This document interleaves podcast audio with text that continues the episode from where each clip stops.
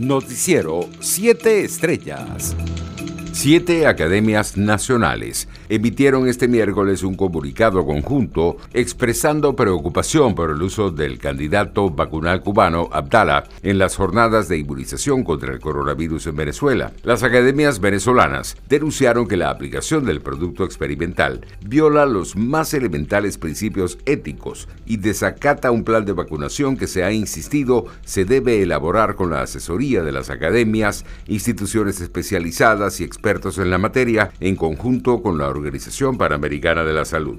Por su parte, el dirigente de Primero Justicia en el exilio, Julio Borges, indicó que es insólito que habiendo al menos cinco vacunas aprobadas por la Organización Mundial de la Salud, llegue al país el biológico cubano Abdala, que no tiene un sostén científico confiable. Autoridades sanitarias en el estado Táchira informaron este miércoles que se aplicarán medidas más restrictivas dado el repunte de casos de coronavirus en el estado. Las medidas incluirían la desinfección masiva en lugares donde hay mayor concentración de personas y la suspensión de eventos públicos, además de restricciones de movilidad en la frontera. Como una oportunidad para reagruparse y reconstruir la alternativa para el cambio político que anhelamos, calificó el dirigente político Stalin González la decisión del Consejo Nacional Electoral de habilitar la tarjeta de la Mesa de la Unidad Democrática de cara a los comicios regionales. En un vuelo del plan Vuelta a la Patria, llegaron a Maiquetía la madrugada de este miércoles 258 venezolanos más provenientes de la ciudad de Lima, capital de Perú,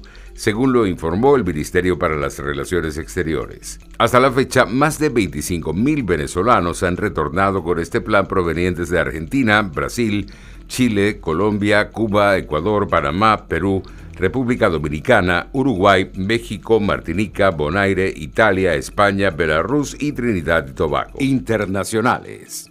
Human Rights Watch denunció este miércoles la represión contra artistas y periodistas en Cuba y acusó al régimen de cometer violaciones sistemáticas de derechos humanos contra estos grupos.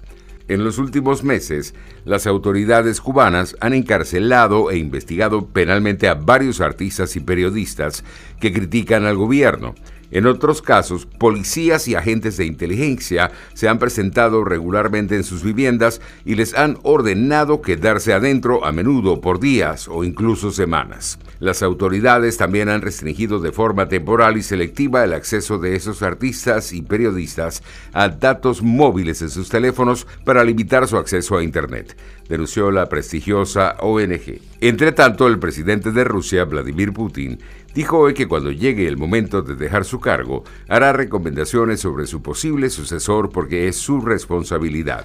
En cuanto a las personas o la persona que podría encabezar el país, mi responsabilidad sería dar recomendaciones a aquellos que pretendan ocupar el puesto presidencial, señaló el líder ruso durante su tradicional línea directa con los ciudadanos transmitida por la televisión. Un avión con la vacuna Sputnik V tiene previsto llegar a Guatemala esta semana. Otro avión con la vacuna lo hará a principios de la semana que viene en el marco del cumplimiento de los compromisos contractuales, dijo a la agencia de noticias EFE un portavoz del Fondo de Inversión Directa de Rusia. Economía.